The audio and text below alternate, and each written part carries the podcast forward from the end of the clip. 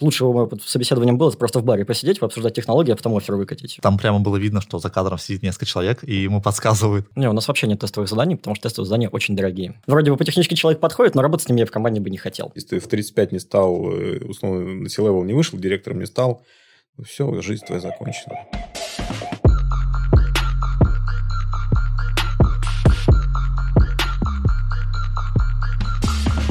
Всем привет! Это второй сезон подкаста «Релиз пятницу» от команды TimeWeb. И сегодня мы поговорим о такой интересной теме, как найм в IT. И сегодня со мной а, Женя и Ваня. Ребята, представьтесь, пожалуйста. Ну, собственно, меня зовут Женя Забаиров, я работаю в компании «Самокат», и я там являюсь продукт техлидом. Мощно. Я Иван Марщагин, Head of QA в TimeWeb и занимаюсь тестированием.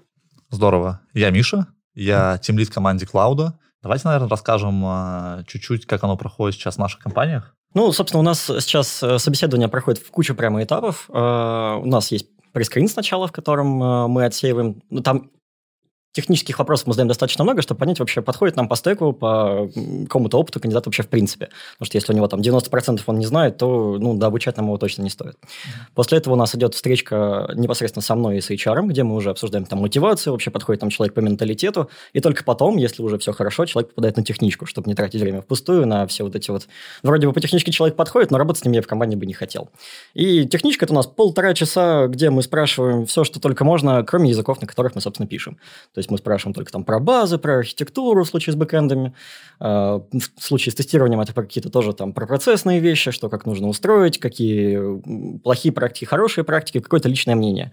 И уже на основании этого мы уже решаем, пускать человека на финал, брать его к себе в команду или нет. Или его стоит там, не знаю, в другую команду предложить, потому что у нас там специфика немножко другая или еще что-нибудь. Слушай, а ты сказал, что у вас есть собеседование на софт-скиллы сперва? Да. Перед, перед тем, как вы собеседуете там, техническую часть.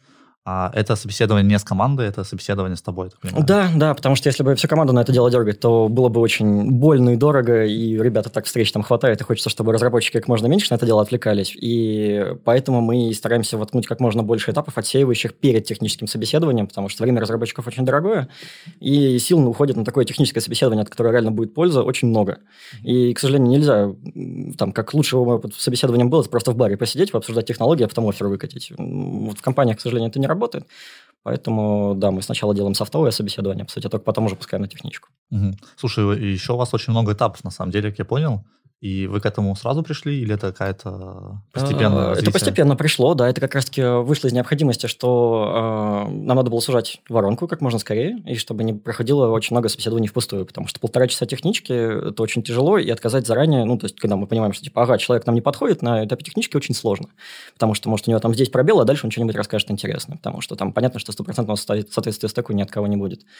Э, поэтому вот у нас как-то стихийно выразилась такая история – вот из трех этапов э, какого-то собеседования, на которых уже принимаются решения. На самом деле у нас э, в компании намного проще это. У нас чаще всего есть одно общее собеседование, где присутствует заказчик этого, этой позиции, и там уже проверяются софт-скиллы и хард-скиллы. Соответственно, если заказчик хочет, то он может еще позвать с собой кого-то из тех специалистов, если он понимает, что его уровня недостаточно, чтобы собеседовать. И если на этом собеседовании что-то непонятно, то может быть второй этап, когда уже собеседуются с командой. И кажется, что эта схема, она проще, и из того, что я общался с кандидатами и успешными, и которые к нам не пришли, часто слышу жалобу, что очень много этапов собеседования там, дизморалит, и непонятно вообще, как это все должно выглядеть, когда ты получишь какой-то фидбэк, и есть такие отзывы у тебя? А, да, конечно, есть такие отзывы. Но основная проблема с этапами, на самом деле, это в подвешенности во времени. То есть ты прошел один этап, потом ты висишь хер знает сколько времени, и не знаешь, когда тебе, собственно, скажут, а на следующий этап тебя взяли, не взяли, когда будет обратная связь. Мы это решаем тем, что мы, как правило, обратную связь даем прямо сразу же, и там в течение нескольких часов после собеседования мы уже говорим, там, что дальше следующий этап будет, не будет, давай договариваться по срокам и так далее. То есть э, такого растяжения по времени, когда ты висишь в неизвестности, у нас-то и нету. А, на тему того, что этапов вообще в принципе много, то есть если не про отзывы, то на прошлой работе в компании iGoods у нас тоже был ровно один этап на один час, где мы точно так же с технарем с каким-нибудь с разработчиком садились и оценивали одновременно и техничку, и софты, но э, нас это устраивало только потому, что у нас испытательный срок был с очень большим количеством мотивов. А, и когда люди не подходили там именно по технической компетенции и так далее, потому что за полчаса, даже за час, на самом деле, проверить техническую компетенцию очень сложно. Uh-huh. Особенно, когда ты еще и часть времени занимаешься совсем другими вещами. А у нас получается, что реального собеседования 2 часа, полчаса софтового и полтора часа технического. Там прескрин, ну, это на самом деле просто там HR общается, там вопрос по бумажке зачитывает, какие-то такие вещи. То есть это не то, что прямо какое-то серьезное техническое собеседование, но этап, тем не менее, этап. Uh-huh. И за два часа мы принимаем решение, э, уже будет человек с нами работать там как минимум три месяца испытательного срока или нет. И наша задача сделать так, чтобы на испытательный срок не попадали те люди, в которых мы не уверены. Поэтому у нас и получилась такая схема. Ну и тем более, на самом деле, у нас между вот этим софтовым и техническим нет перерыва по времени, то есть буквально полчаса, и потом приходит просто звонок другие люди, и мы сразу же проводим. То есть два часа мы выделяем, и уже вечером, там, на следующий день ты получаешь ответ, что где как, хотим мы тебя дальше или нет. Слушай, ты сказал интересную мысль, что там на предыдущем месте работы было одно собеседование и был большой отсев на испытательном сроке. Да, потому что испытательный срок был ровно две недели. Мы по результатам технички, если мы не отсеивали человека на совсем, мы просто готовы были дать ему конкретную сумму денег за две недели работы с нами. Как правило, там половина того, что хочет человек. Uh-huh. И мы две недели прямо активно работали с человеком. То есть тимлит прям процентов 40-50 своего времени тратил только на этого нового человека.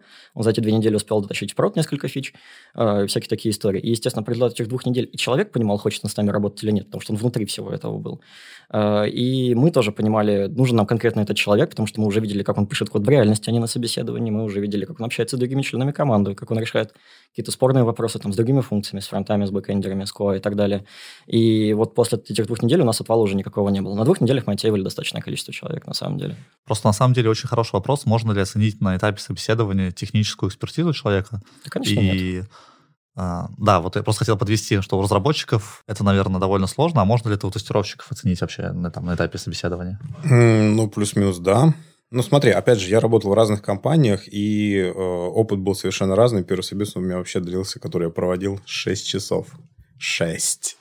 Приходили, давали задачу кандидату, уходили работать. Приходили и уходили. Потом, кстати, выяснилось, что он на самом деле не на ту позицию собеседовался, но это уже мелочи. Вот. А впоследствии, опять же, как бы а, были компании с различным количеством этапов, да, то есть там, э, ну, не будем называть их названия, да, то есть там 5-7, это много, да, без скрининга. Я пришел лично к тому, что у меня собес в один час укладывается. То есть предварительно HR разговаривает, да, то есть какие-то вопросы задает до того, как, да, соответственно, я делаю отсев, приглашаю человека. Опять же, тут все зависит от уровня тестировщика. То есть, например, для джунов, либо для тех, кто курсы закончил, а, это одни вопросы. Да? В основном это задачки сразу же. Но опять же, я спрашиваю, то есть, хочет ли человек их решать вообще? Потому что, зная, как разработчики на это реагируют, некоторые, то, что я буду решать, вот сколько стоит, да, денег. А, вот мое, мое время. То есть, задается этот вопрос обязательно. Если он говорит, да, окей, соответственно, через э, задачку для уровня конкретного э, выясняется, то есть, насколько он хорош. Ну, и попутно как бы определение, которое он знает, выучил, или правильно ли он их понимает. Но опять же, если мы говорим про определения, они разные в разных компаниях по-разному интерпретируются. Не знаю, там интеграционное и системное тестирование, например. И, а, опять же, по большей части, если мы говорим про подбор, это по софт-скиллам все-таки. Да, то есть, подойдет, не подойдет человек. Но это очень быстро, там, буквально там 5-7 минут выясняется. Несколько провокационных вопросов, как бы человек уже, ты понимаешь, подойдет на или нет. А опять же, как бы харды через задачки, через какие-то вот такие вот тонкости, знания технологий, то есть, ну, опять же, довольно-таки просто можно определить вот на тот базовый уровень, который тебе нужен. Впоследствии, конечно, там есть для этого испытательный срок, ну, и можно испытательный срок выявить, как бы, насколько человек хороший или не очень. У меня был забавный случай, а, когда я собеседовал, это было недавно, в прошлом месяце, мы собеседовали парня, и это была удаленка, и сейчас это вообще популярное направление, и там прямо было видно, что за кадром сидит несколько человек, и ему подсказывают за, ну, типа, какие-то ответы, причем неправильно подсказывают, а он еще не слышит половину, пытается это повторять, у него не получается. А, ну, в общем, э, мы были, кажется, не очень довольны им, и, и он не очень был доволен нами, видимо, потому что, ну, не смог тоже попасть в ответы. Вот. Были ли такие какие-то у вас случаи, когда вот э, очень странно проходили собеседования? Жень, у меня случаев много таких. Ну, у меня тоже было достаточно много таких случаев. Там от э, ребят, которые очень сильно потеряли себе десны в процессе собеседований, на сзади был какой-то просто муравейник и так далее. Ну, собеседование долго, естественно, не продлилось. Там человек вообще отвечал не на те вопросы, которые mm-hmm. мы задавали. До ребят, которые прямо отлично рассказывали вещи, которые, в принципе, там технически невозможны или еще что-нибудь. И с такой уверенностью, что их невозможно было поколебить в их там, сколько вопросов не задавай, там, нет, это действительно работает именно так. Но вот прямо такого какого-то трешака, чтобы кто-то подсказывал, не знаю, у меня просто, наверное, собесы были построены так, что правильных вопросов, э, правильных ответов там, на вопрос, который задаю обычно, и нет, подсказывать там нечего, чисто про опыт. Просто к чему этот вопрос? А, мы используем схему вот этого одного собеседования, и кажется, что вот в этих кейсах она не особо хорошо отрабатывает, и интересно было послушать, допустим, там, с твоим опытом, когда собеседований много, доходит ли кто-то с таким же там как раз у нас на эту тему очень хорошо mm-hmm. работает э, прескрин, первый самый этап, который буквально коротенький, там 15-30 минут, где HR, не может быть, это из инженеров, действительно сидят, задают какие-то первичные вопросики, там не особо вдаваясь в глубину, а скорее там работал, не работал, знаешь, не знаешь. Э, и ребят, которые вообще не понимают или там какую-то фигню могут нести, мы уже отсеиваем на самом первом этапе и уже не тратим на них время потом. То есть в этом плане как раз, да, это очень хорошо работает. Еще интересно, что, наверное, как, как сейчас кажется, а, от размера компании зависят процессы, но, наверное, не только от размера. Вот, Вань, ты когда работал в разных компаниях, как вообще, ну, типа, что влияло на количество собеседований и их тип, что ли? Это размер или какие-то там сферы деятельности? Там? Ну, размер в первую очередь, потому что в стартапе, это, опять же, это условно там даже может быть и 40 минут, да, на один собес. Причем сразу же, то есть тебе HR присылает резюме, ты смотришь, и даже ты без HR сразу же разговариваешь с кандидатом. Да, компании покрупнее, там, может быть, 1, 2, 3 этапа, а крупные, там, типа банков 4, 5. Угу. Или вот какие-нибудь типа Яндекса, да, там 5, 7. То есть, но опять же, здесь м- зависит от процессов. То есть, есть конкретная бюрократия, а есть процессная часть. То есть, э, большое количество э, этапов, оно для чего нужно? Для того, чтобы тебя оценили по-разному, внесли в базу, и уже заинтересованные лица идут эту базу, смотрят, ага, вот по этим параметрам мне подходит кандидат, позову-ка я к себе его на собеседование, потому что там, условно, там в какой-нибудь банке стримов их много, и чтобы все собирались, это вот, ну, слишком много времени это будет тратиться, да? То есть, э, у меня есть э, опыт небольшой трансформации процесса в Сбере, а, когда было стрессовое собеседование, собиралось там до 8 менеджеров на одного кандидата. Действительно стрессово. Это было оптимально, ну, немножко затратно с точки зрения их времени, да, но это было оптимально с точки зрения того, что кандидат каждый раз приходил, э, несколько раз, э, другие отделы об этом не знали, и как бы у него лояльность падала на входе уже. То есть, не очень-то хотел с нами работать. Чтобы такого не было, как бы, это как раз-таки стресс проверять, потому что стрессоустойчивость это был довольно-таки важным параметром. Ну и плюс как бы сразу осматривают, подходит, не подходит. Все. Кандидат э, прямо на собеседовании принимает решение, кому он пойдет. Потому что каждый рассказывает про свой проект. Ну, mm-hmm. если там контакт уже есть. На самом деле, вот тоже кажется, что в больших компаниях э, все очень по-разному в разных командах. И странно, когда там собеседуют тебя, допустим, как-то в общем, а не в конкретную команду, потому что там может быть все совсем другое. И я стал замечать, что крупные компании стали делать one-day offer, когда организуют какое-то там какое-то мероприятие, и на нем сразу в течение этого дня делают а, собеседования, разные этапы, выставляют оферы, если ты его принимаешь в тот же самый день. У некоторых есть еще приветственный бонус там, в виде одной-двух зарплат. Не знаю, у меня такого опыта не было, я не участвовал ни разу в таких днях, но интересно, участвовали ли вы или, может быть, проводили их? Нет, такого опыта нет. К сожалению. Кажется, ну, что ладно. это история про уровень разработчиков э, или там, тестировщиков и так далее, который все-таки немножко пониже, когда ты действительно можешь когда у тебя стоимость ошибки все-таки не, не очень высокая, когда ты наймешь человека, когда дашь ему этот welcome бонус, он тебя проработает там эти три месяца каких-нибудь, ты поймешь, что он все-таки не подходит. И тебе не проблема, ты обеспечиваешь поток просто людей, которые тебе набиваются во все твои там две сотни команд, и у тебя уже менеджеры внутри, после того, как ты нанял этого человека, там распределяют его по своим командам. У нас просто, например, несмотря на то, что Самока достаточно большая компания, у нас собеседование идет сразу в конкретную. То есть мы там с первого прескрина уже знаем, в какую команду человек подходит, не подходит. То есть там посмотрели резюме, посмотрели свои внутренние приоритеты, потому что мы с лидами других команд, в принципе, согласованно mm-hmm. понимаем, что типа да, нам сейчас нужнее или вам сейчас нужнее.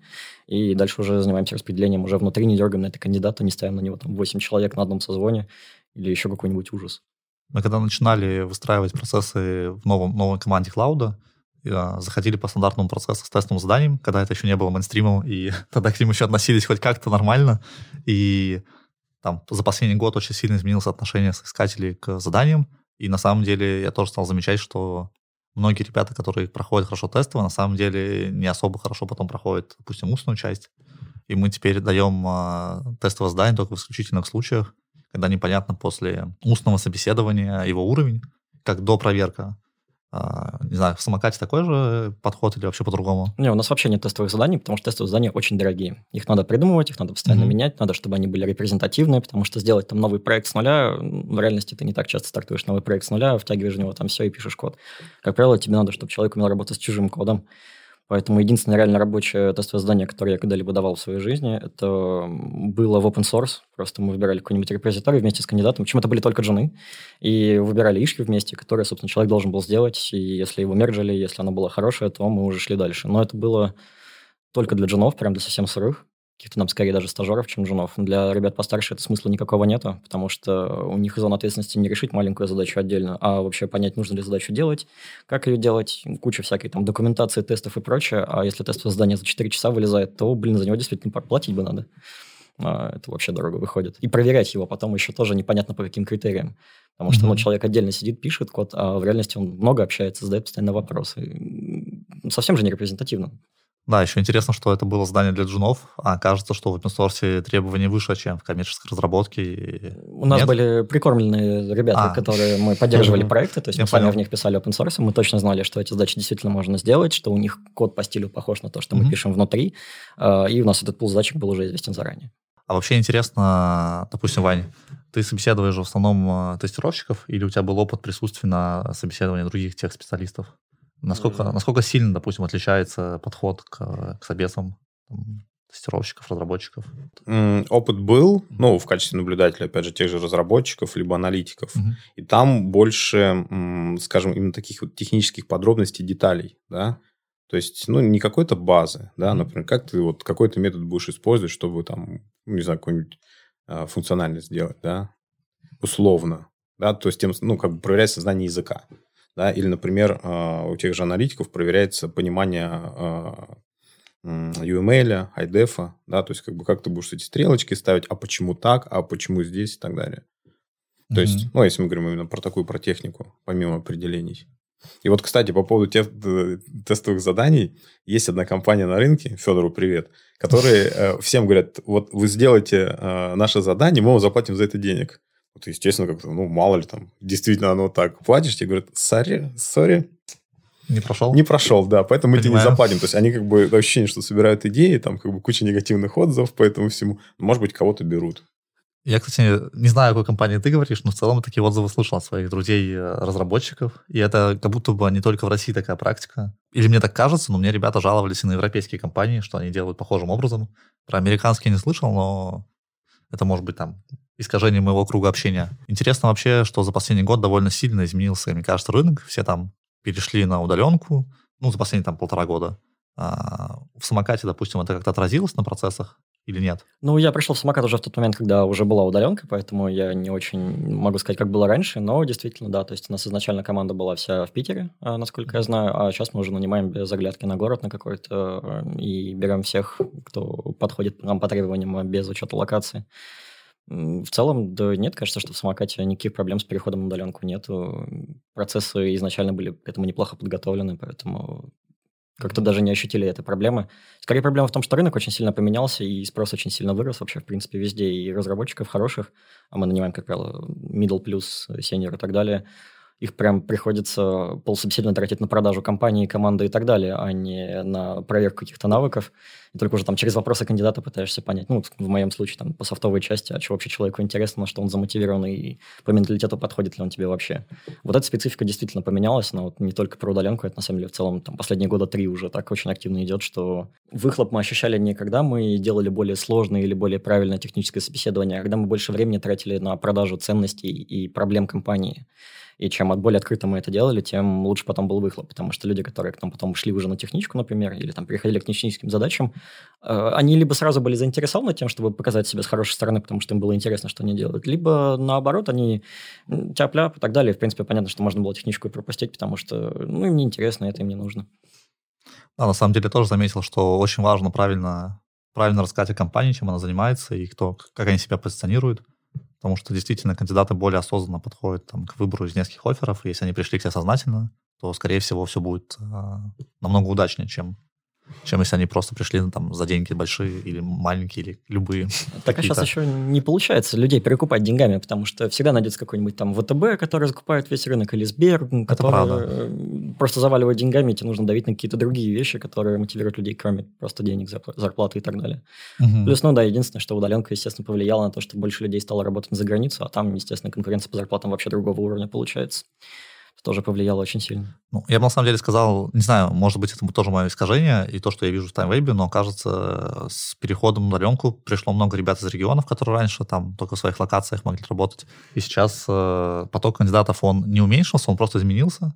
То есть появилось больше ребят, которые там на full тайм на удаленку, откуда-нибудь из регионов. И не знаю, сколько это плохо, хорошо. У нас есть э, ребята даже в команде Клауда, которые работают full тайм на удаленке и вполне себе успешно не знаю, Ваня, у вас все удаленные или все местные? Как вообще построено mm, сейчас? Частично. Ага. То есть э, я строю свою работу команды таким образом, чтобы комфортно было в гибридном режиме работать. Угу. То есть там, ну не знаю, там один-два раза в неделю они приезжают, да, и остальное время на удаленке, потому что комфортно и производительно. Слушай, а на собеседованиях часто об этом спрашивают тестировщики? Ну, часто, очень. Чуть ли там не каждый второй. Угу. Просто я заметил, что для разработчиков тоже стало как будто бы там, типа нормы, что компания позволяет как минимум гибрид, а некоторые, в принципе, согласны работать э, только на full-time удаленке, хотя даже они там могут жить там, в соседнем районе, условно, или там в этом же. Просто не хотят приезжать в офис там, по своим каким-то причинам. Не сталкивались ли вы с таким, Женя? Слушай, на самом деле, я еще лет пять назад, когда вот там сам ходил по собеседованиям и так далее, везде, ну, может быть, стек просто такой, специфика из-за этого другая, но удаленка всегда приветствовалась, гибридный режим mm-hmm. был скорее плюсом. То есть я люблю ходить в офис, поэтому как бы для меня скорее надо было, чтобы офис был, в принципе, 100% удаленки меня не интересовало но как-то всегда по умолчанию подразумевалось, что хочешь – ходишь, хочешь – не ходишь. Там, если есть зачем прийти, то давайте соберемся, если есть возможность. Ну, всегда были распределенные команды, всегда либо это было несколько городов, которые там отдельно ходили в офисы или не ходили, либо действительно размазанные там по всей России или еще где-нибудь. Поэтому для меня ничего, наверное, не поменялось за все эти годы в этом плане. Другое дело, что люди стали больше действительно смотреть на заграницу, и конкуренция там пошла с тем, что часовые пояса стали менее важными. То есть mm-hmm. люди вообще, в принципе, там из Новосибирска какого-нибудь с Питером работать достаточно сложно по времени, с одной стороны, всегда было. И если там кто-то был суперинтересный, надо было его прямо убеждать, что, типа, да, эти 4 часа сдвига, это нормально, там, справишься, мы не будем ставить встречи на 6 часов вечера, там, и так далее. А сейчас не, нормально, да, ну и пофиг, что разница большая. Что я там до этого на Америку работал, у меня был сдвиг еще больше. Я заметил, что еще одно из изменений с удаленкой, что релокейт стали меньше рассматривать. То есть все-таки хотят оставаться в своем регионе, там жить. А, возможно, там за стоимостью жизни, возможно, за что-то еще. Но сознательно, даже если им предлагают переехать и оплатить там первый месяц проживания, помощь в подборе жилья и что-то еще, и даже там повышенную зарплату за счет того, что они приезжают, тоже люди отказываются. А, у меня такой опыт был, не знаю, был ли он у вас что ну, типа, прямо сознательно хотят остаться у себя и ни за какие деньги не приехать. Был такой опыт. Э, ну, в основном почему-то у меня он концентрировался там где-то вот в районе э, Мордовии, да, почему-то вот люди там хотят жить, да, mm. то есть и не хотят оттуда уезжать, то есть там Ижевск, Саранск, там, э, и получается так, то, что они говорят, у нас все равно зарплата получается выше, да, то есть мы в комфортных условиях, как бы, то есть, ну, смысл, я здесь ферзь, мне здесь хорошо, комфортно, то есть комфортно находиться в родном городе, дома, комфортно как бы там, ну, окружение, плюс комфортно, апер даже комфортно зарплаты. То есть, ну, все прекрасно. Да, круто. И, и, и поэтому как бы зачем переезжать? Вот наоборот, есть те, которые хотят переехать, и как раз-таки ищут целенаправленно компании, которые предоставляют relocate. Да, они говорят, типа, что мы, в принципе, согласны на удаленке, но хотим вот relocate. Типа, помогите в этом. Мы готовы в офисе, все классно, все здорово. У меня это просто были ребята, которые жили там в районе Сочи, и такие, не, типа Питер, дождь, это не мое вообще. Я здесь плюс 30, очень хорошо. То есть они задауншифтили туда, как бы, ну, зачем возвращаться? Да, ну, я, кстати, не знаю, типа изначально они там жили или переехали в какой-то момент времени, но кажется, сейчас это тоже популярно переезжать там в Сочи куда-нибудь и дауншифтить, как ты говоришь. Угу. Ну, зимовать. На самом деле, вообще кажется, что сейчас меняется немного опыт э, проведения собеседований, и если раньше там рынок был э, соискателя, а не компании. Сейчас он еще больше соискателей, вот там, как Женя правильно отмечал, конкуренция еще жестче стала, еще там напряженнее, и сложно искать э, хороших специалистов. Ты говоришь, что вы ищете преимущество, преимущественно middle плюс э, сеньоров. На моем опыте это вообще самые там, невозможные позиции, которые очень сложно выцепить. А как вообще э, типа подходите к поиску этих людей? Вы их хантите или это реально люди на рынке свободные такие есть? Хантим, как правило, это действительно какой-то там полупассивный поиск работы. Выходим на них. Естественно, сарафанка отлично работает всегда. То есть тут как как только мы, все, воз, все возможные методы мы используем. Тут без этого никак, на самом деле, потому что действительно специалистов мало, и, и ну, вот прям все в ход идет. Uh-huh. А, техбренд очень сильно помогает, на самом деле. Вот э, очень сильно начали вкладываться в это дело, пока выхлопа не очень много, кажется, но уже э, приходят люди, которые, да, я слышал про самокат именно как про техническую компанию, это круто. Крутяк. На самом деле, я вот сам постоянный пользователь самоката, mm. и я думал, что это довольно маленькая компания, пока мне сегодня не рассказали, что там 2000 сотрудников в бэк-офисе. Это правда так? Ну, конкретно разработки, конечно, намного меньше, то есть, наверное, человек 200-300, но да, у нас очень большая команда, у нас очень много команд на продуктовых внутри, да и конкретные команды тоже достаточно большие. То есть у меня, например, сейчас 14 человек. Угу. А вообще много у вас команд? Э, и они, ну, Интересно, вокруг чего они фокусированы? То есть как будто у продукта один? А, конкретные доменные области. То есть это либо отдельные продукты внутри экосистемы, либо какие-то отдельные зоны. Там, не знаю, за логистику одна команда отвечает за все, что происходит внутри смены. Там две команды другие отвечают, потому что там разные зоны деятельности. Мы вот, например, отвечаем за все, что происходит вне смены с массовым персоналом. Угу. Поэтому тут разделение как раз очень хорошее получилось именно по бизнесовым частям, поэтому мы и команду укомплектовываем именно по необходимым специальностям. И пересечений у нас не так много получается на самом деле. Ты сейчас сказал, что у вас 5-6 собеседований? А, э, Или я... Не, у нас три этапа получается на самом деле. Ага. Окей, у меня в сознании отложилось намного больше почему-то. Не-не, у нас вот прескрин... справа. Не, у нас достаточно мало. Вот как раз-таки у нас вот этот баланс идет, что и, с одной стороны, действительно, у нас процесс требует, чтобы мы отсекали как можно ага. быстрее людей, поэтому этапов получается больше. Но, с другой стороны, за счет конкуренции на рынке, за счет того, что нам нужно очень много людей, и вот, да, там мы всегда нанимали там исторический middle плюс сенеров, но сейчас мы уже и вплоть до того, что джунов начинаем рассматривать, э, потому что нам получается проще их обучить на самом деле.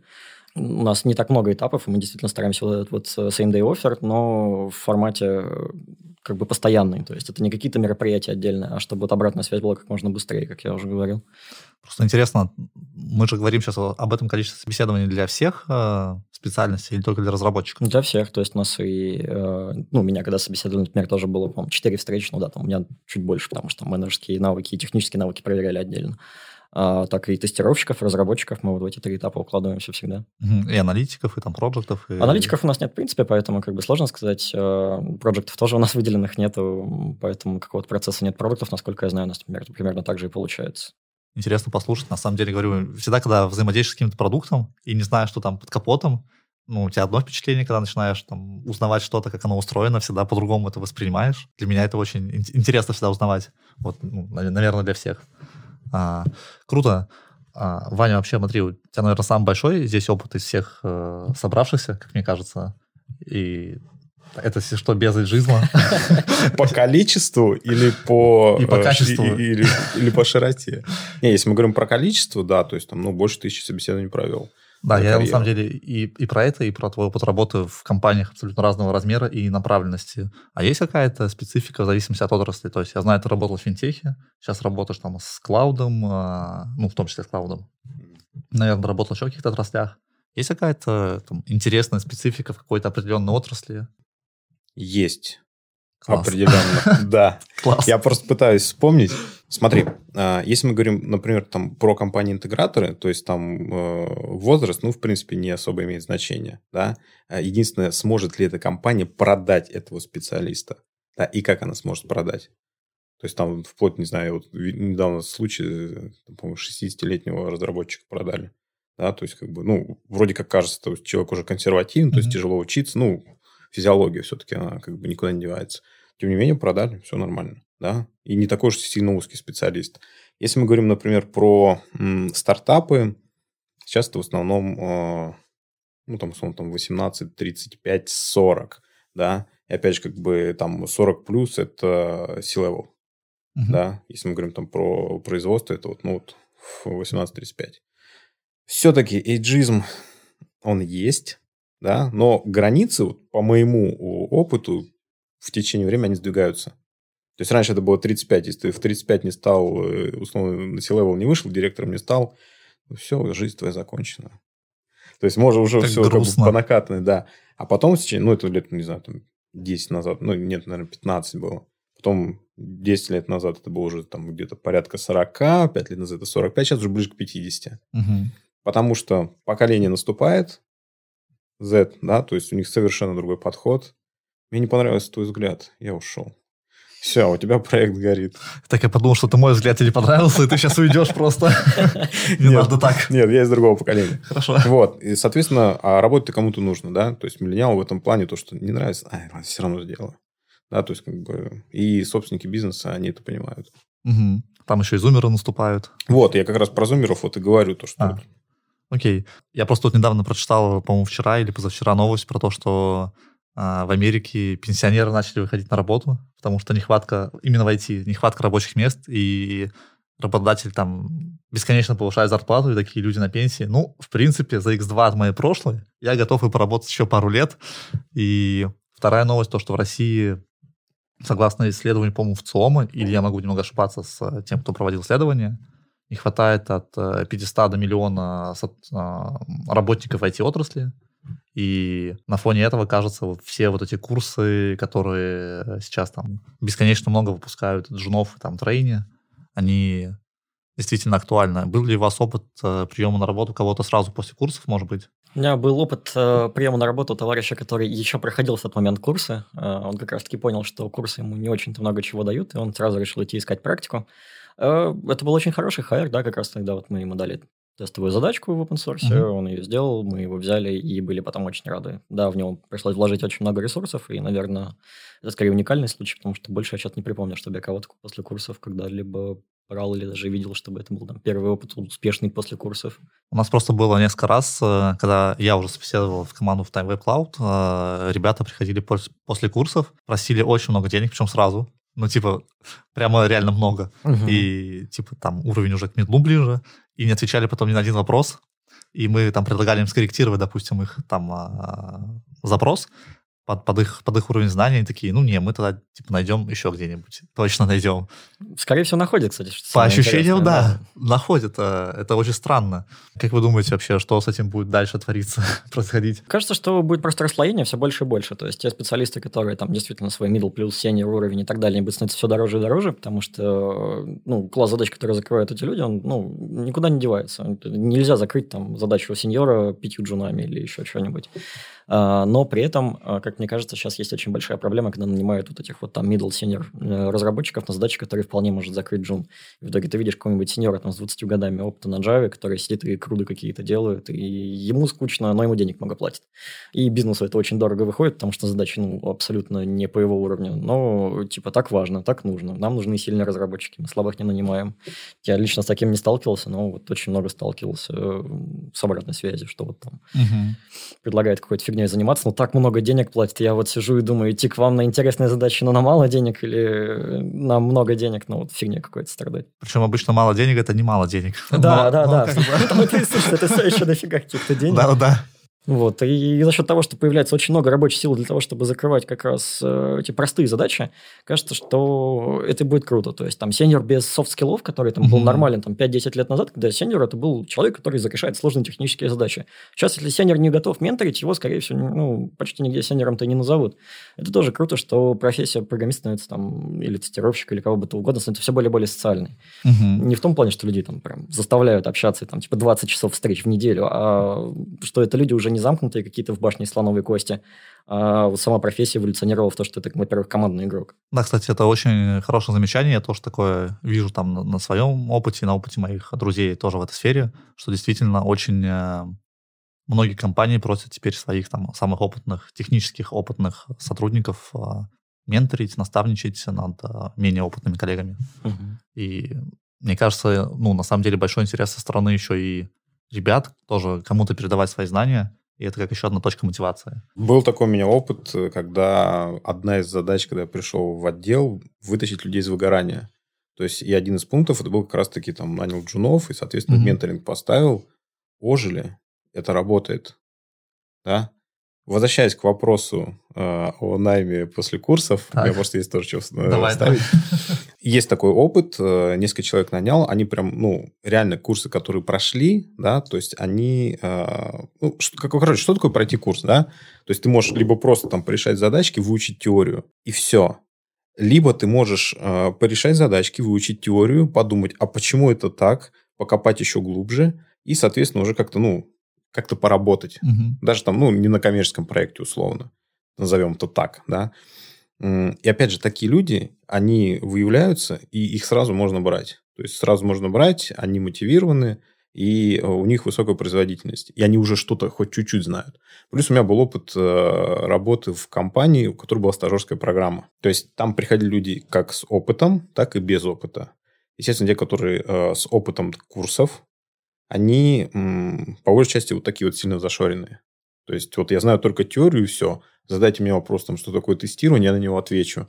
Окей, а я задам тебе другой вопрос, чуть сбоку, и все, и ты уже теряешься. Здесь как бы не суть важно hard skill ы на этом уровне, а больше софты. То есть как подойдет он тебе, подойдет ли он команде, и Мгм. как они будут там друг с другом взаимодействовать. На самом деле мы это вначале затрагивали, и кажется, такая тенденция есть, то, что люди больше э, там, смотрят сейчас на soft skill ы, чем на hard skill ы. А, И мы на самом деле активно берем к себе джунов, просто потому что у нас э, процессы могут быть очень э, странные иногда в какие-то моменты времени, потому что команда активно меняет их постоянно, она увеличивается, она переформатируется, там разбивается на микрокоманды, собирается обратно как трансформер. И когда ты берешь молодых ребят, э, молодых не в плане а, возраста, а в плане там их опыта в разработке, то они обычно очень активно готовы участвовать в этих изменениях.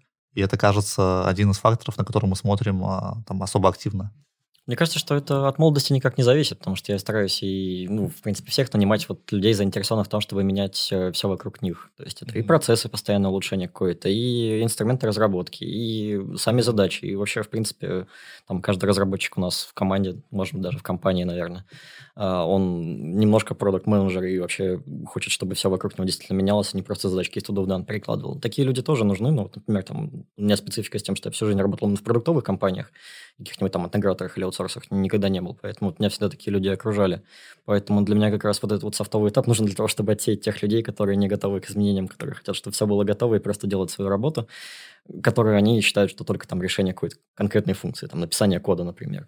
Ну, Поэтому это, кажется, к синерости никакого отношения это не имеет. Это скорее менталитет совсем другой. Слушай, а как ты вообще рассказываешь об этом а, на собеседовании? Вот транслируешь культуру компании? Как это выглядит вообще? Начинаю с того, что всегда рассказываю а, про то вообще, зачем наша команда существует. Какие у нас есть цели, какие у нас есть продукты, какие у нас там есть планы на будущее, какие у нас заказчики, какие у нас есть проблемы. И вот именно на проблемах я стараюсь акцентировать как можно больше времени. То есть у нас там процессы не устоявшие, там э, какие-то у нас очень большой продуктовый бэклог, который скорее из идей состоит, э, и э, ну, рассказываю о том, когда мы подключаем разработчиков к этой всей работе. Мы подключаем не когда уже там пришли аналитики, все написали, у нас аналитиков-то нет, а вот на, идеях, на идеях.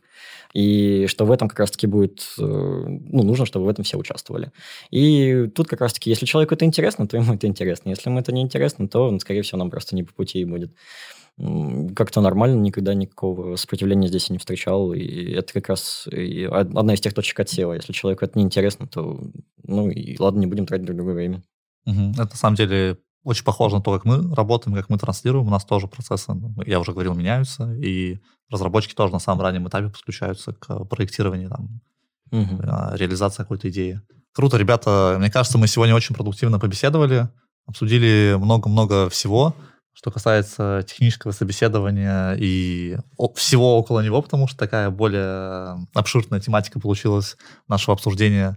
А, Лично я для себя узнал много нового. Надеюсь, наши слушатели тоже что-то подчеркнут. Всем спасибо, что послушали наш замечательный подкаст. А, Если вам понравилось, то ставьте 5 звездочек в Apple подкастах, лайк в Яндекс Музыке и оставляйте комментарии в Казбоксе.